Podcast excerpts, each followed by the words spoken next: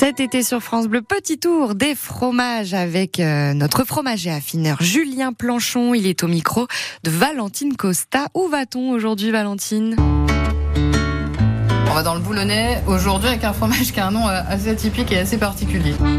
Les fromages des Hauts-de-France sur France Bleu Picardie. Oui, exactement. Donc un petit hameau de la commune de Fruges, dans l'arrière-pays euh, boulonnais.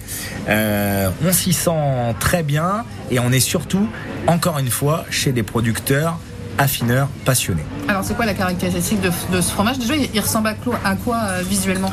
En fait, visuellement, il peut ressembler euh, à un rouleau, Ouais. mais de forme ronde. Puisque à l'origine, c'est la volonté euh, du producteur, c'est de se rapprocher fortement euh, des caractéristiques euh, du euh, mais avec un nom qui lui est propre et qui rappelle la commune de production.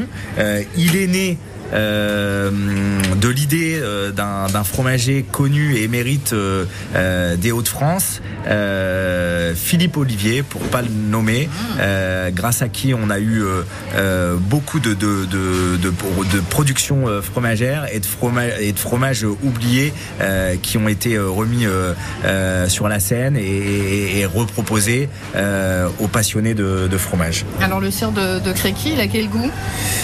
Là, on est vraiment sur une, une saveur qui est euh, très prononcée parce que, encore une fois, une pâte molle à croûte euh, lavée. Alors, en fait, toutes les pâtes molles à croûte lavée ont, ont du caractère.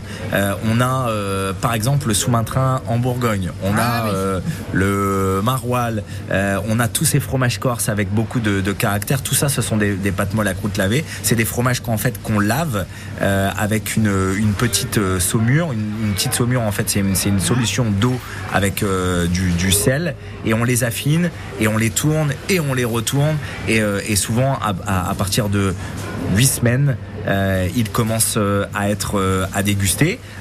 Encore une fois, c'est vraiment une bonne saison pour pouvoir l'apprécier et l'apprécier surtout avec une bonne bière, messieurs dames. Parce que en plus, il est affiné aussi à la, à, à la bière. Ah, et, voilà. et quand on parle d'affinage à la bière, petite précision, euh, rassurez-vous, euh, on ne met pas la bière euh, en, tant que telle. On ajoute toujours de l'eau à la bière pour ne pas trop agresser la croûte du fromage et pour surtout ensuite obtenir un résultat fin.